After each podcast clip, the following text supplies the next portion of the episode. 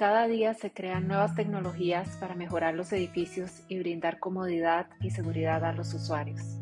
Pero ¿qué pasa si se combinan estas tecnologías con el desarrollo sostenible?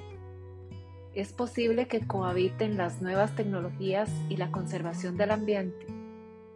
Este es el desafío que busca enfrentar la arquitectura verde. La arquitectura verde es un tipo de arquitectura que diseña casas y edificios en los cuales el impacto ambiental es reducido y se optimiza la utilización de recursos naturales. El objetivo principal es reducir el consumo de energía, de agua y de materiales.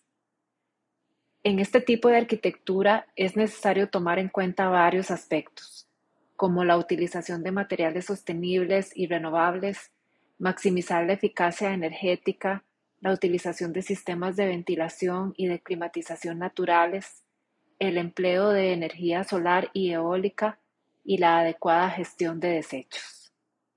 Además, se enfoca en buscar soluciones creativas e innovadoras para reducir el impacto. Puede ser con la utilización de materiales reciclables y la puesta en obra de sistemas de energía renovable, así como la creación de espacios verdes y la integración de técnicas de construcción tradicionales y sostenibles. Como les comentaba, una de las características más importantes es maximizar la utilización de la luz y la ventilación naturales. Dejar entrar tanta luz como sea posible contribuye a reducir el consumo de electricidad y a crear un ambiente mucho más agradable y saludable para los ocupantes del edificio.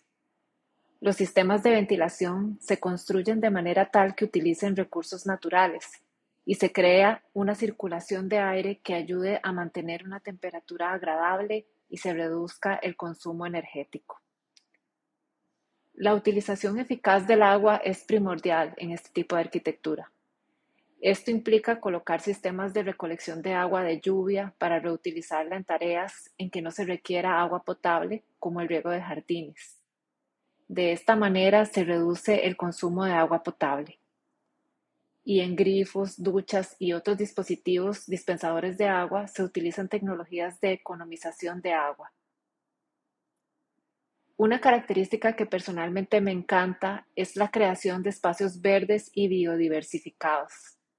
Se busca que los edificios verdes puedan incluir jardines y espacios verdes que contribuyan a reducir el efecto de calor y creen un ambiente más agradable para las personas, así como servir de hábitat para la fauna local. Con respecto a los materiales utilizados, existe una gran variedad de materiales ecológicos que pueden utilizarse para los proyectos sostenibles. La idea es utilizar productos reciclados, renovados, recuperados o refabricados, materiales que se han utilizado anteriormente pero se encuentran en buen estado y se pueden utilizar, evitando generar más desechos. También se usan materiales naturales que sean renovables y suficientemente abundantes en la naturaleza.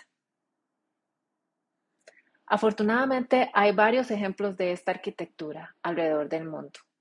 Uno de ellos llamó mi atención.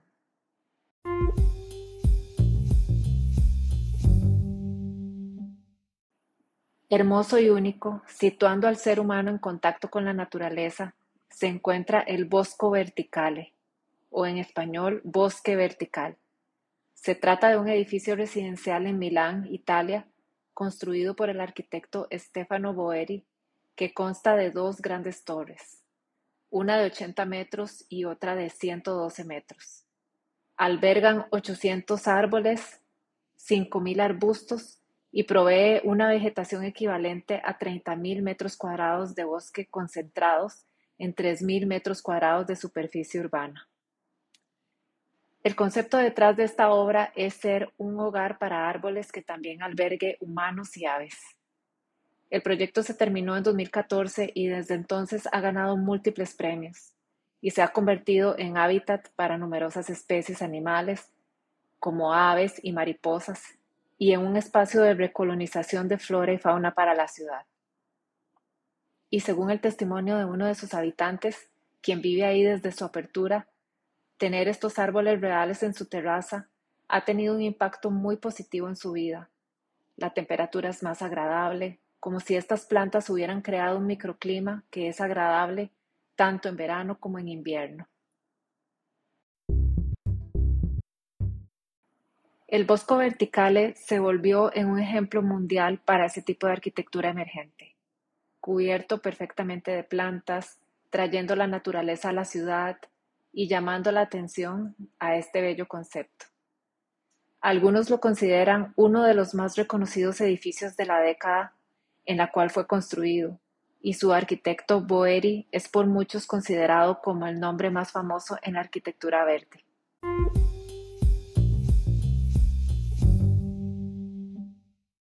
Después de aprender sobre este tema, reflexiono en el rol del arquitecto moderno. Parece ser que el arquitecto hoy en día tiene una gran responsabilidad, la responsabilidad de construir sin destruir, de respetar el paisaje, de dar una segunda vida a los edificios para evitar el desperdicio. Ya no solamente debe tomar en cuenta complacer a la sociedad con hermosas construcciones, sino también asegurarse que sus obras permitan la biodiversidad y contaminen lo menos posible. Además, el arquitecto, bajo el marco de la responsabilidad ambiental, no solo construye, sino que transforma, reinventa.